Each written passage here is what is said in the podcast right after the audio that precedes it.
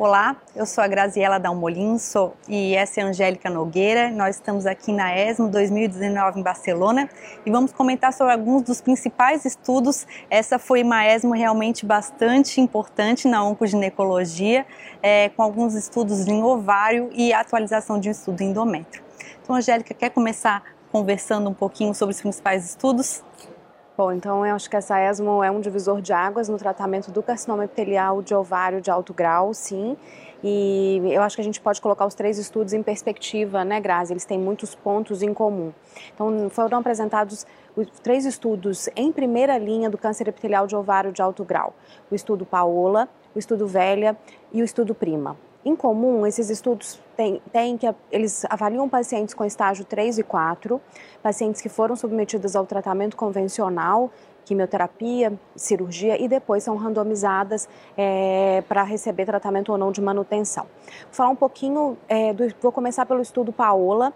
O estudo Paola, ele ele compara pacientes então que fizeram estágio de diamento 3 e 4, 25% das pacientes, eram 804 pacientes incluídas, dessas 804 pacientes, 25% das, delas tinham doença residual após a abordagem é, upfront, e as pacientes eram então randomizadas a receber é, bevacizumab, todas recebiam, ou bevacizumab combinado com inibidor de PARP ou olaparib. Então, braço experimental, combinação de inibidor de PARP ou olaparib mais bevacizumab. Bom, é, esse estudo foi um estudo positivo, ele, ele, ele avaliar, ele, o objetivo era avaliar a sobrevida livre de progressão na população independente do status de mutação de BRCA ou deficiência e proficiência de recombinação homóloga. Na população intention to treat, o ganho foi de aproximadamente seis meses de sobrevida livre de progressão, com hazard ratio de 0,6. E quando a gente olha especificamente as pacientes com perda de recombinação homóloga e as pacientes como, ou, ou, pacientes com mutação em BRCA, o benefício foi muito próximo, muito grande, muito robusto, de 20 meses de ganho de sobrevida livre de progressão, quando a combinação foi feita comparado com quem recebeu o bevacizumab isolado, reforçando o ganho com inibidor de PARP nessa população de pacientes. Então, houve ganho na intenção de tratamento e houve ganho, mas o ganho foi maior nas pacientes com déficit de recombinação homóloga, independente desse déficit ser de BRCA mutação em BRCA ou não.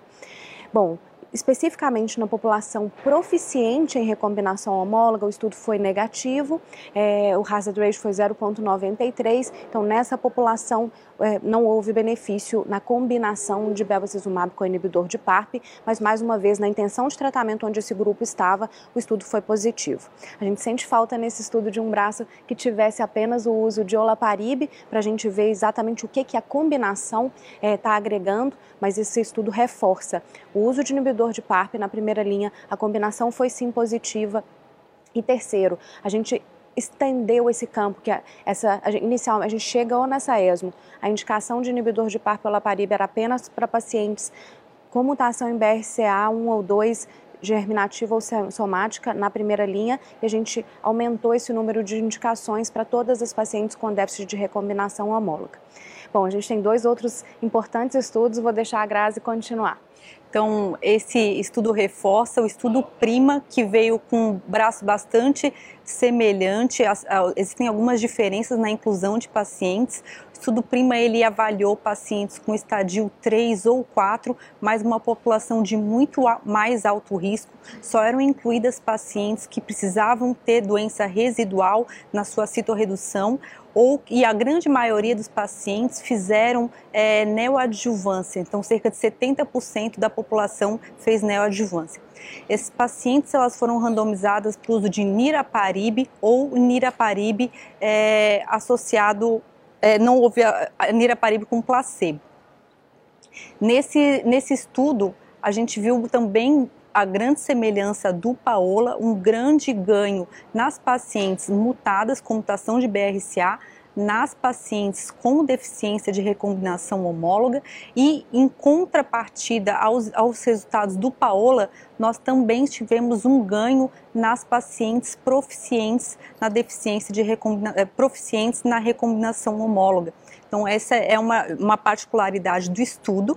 É claro que nós não podemos fazer comparações diretas desses dois estudos, os braços são diferentes, a população incluída é diferente. A gente sente falta de um braço de olaparib no estudo do Paola, a gente sente é, falta de uma combinação de niraparib com bevacizumab no estudo PRIMA.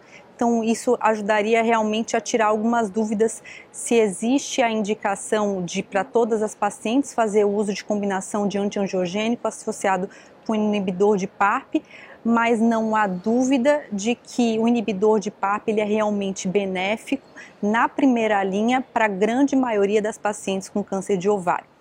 Um outro estudo que também respondeu uma pergunta importante é o estudo Velha. Ele fez um, um, desenho um pouco diferente. Ele avaliou a combinação de um outro inibidor de PARP, que é o veliparib, em combinação com quimioterapia associado com manutenção ou somente associado com quimioterapia e um estudo controle com quimioterapia, um braço controle com quimioterapia isolada. Não existiu o braço da manutenção com veliparib. Esse estudo ele mostrou um aumento da toxicidade do inibidor de PARP associado com a quimioterapia e esse ganho nesse estudo se viu principalmente na população mutada. Não houve um, gran, um, um, um ganho na, na, outra, na população sem mutação de BRCA mostrando que realmente, é, provavelmente não há ganho na combinação de quimioterapia, a gente só aumenta a toxicidade e que realmente o que vale é a manutenção com inibidor de PARP. A gente também teve uma atualização falando de endométrio do estudo Keynote de pembrolizumab com lenvatinib. Angélica, quer comentar um pouco sobre os resultados? Bom, então esse é, esse é um outro resultado que muda a prática clínica de quem cuida de câncer ginecológico. Então, antes da ESMO, a gente, tinha, a gente já tinha resultados preliminares desse estudo, esse é o, é Keynote 146. No Keynote 146 foram, foi avaliada a combinação de lenvatinib, que é um pan inibidor de quinases, mas mais importante, ele inibe VEGFR 1, 2 e 3, dentre outras, com a combinação de imunoterapia pembrolizumab. Nos dados preliminares, os, os, autores decidiram abrir os dados à, à, comunidade mais precocemente por bons resultados, e esse estudo, esses primeiras 53 pacientes das 108 que foram apresentadas nessa ESMO, elas, esse estudo havia sido publicado no Lancet Oncology no começo de 2019. Bom, o que a gente tem de novidade, então, agora com as 108 pacientes é que o dado, o dado que a gente tinha visto de eficácia, ele foi mantido, o dado de segurança também, ele é bastante similar nas primeiras 50 e nas segundas 50 pacientes.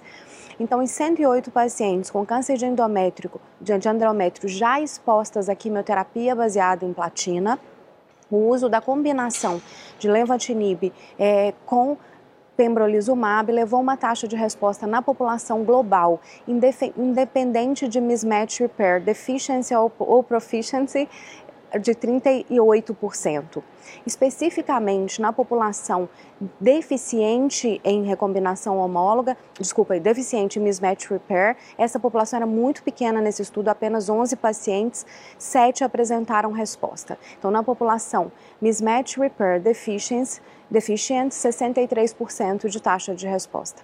Na e a novidade desse estudo, e a gente já tinha visto isso nos dados preliminares, é que as pacientes proficientes também se beneficiam e ah, na imunoterapia isso não tinha cons sido conseguido com a droga isolada, mas quando há a combinação com o inibidor de angiogênese parece haver um efeito sinérgico e nessa população proficiente houve uma taxa de resposta de 36%.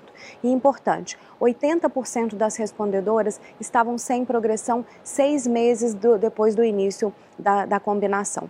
Então, nessa, nessa segunda linha de câncer de endométrio após uma, uma linha de quimioterapia terapia sistêmica, a gente, é, as, as possibilidades de tratamento são um deserto e essa combinação sim chega para mudar a prática clínica. Bom, em relação à toxicidade, a toxicidade da combinação não é desprezível, isso foi alertado pela, pela doutora Vicky do Memorial Sloan Kettering. É, a, a questão é que 30% das pacientes, no mínimo, têm hipertensão grau 3 ou maior.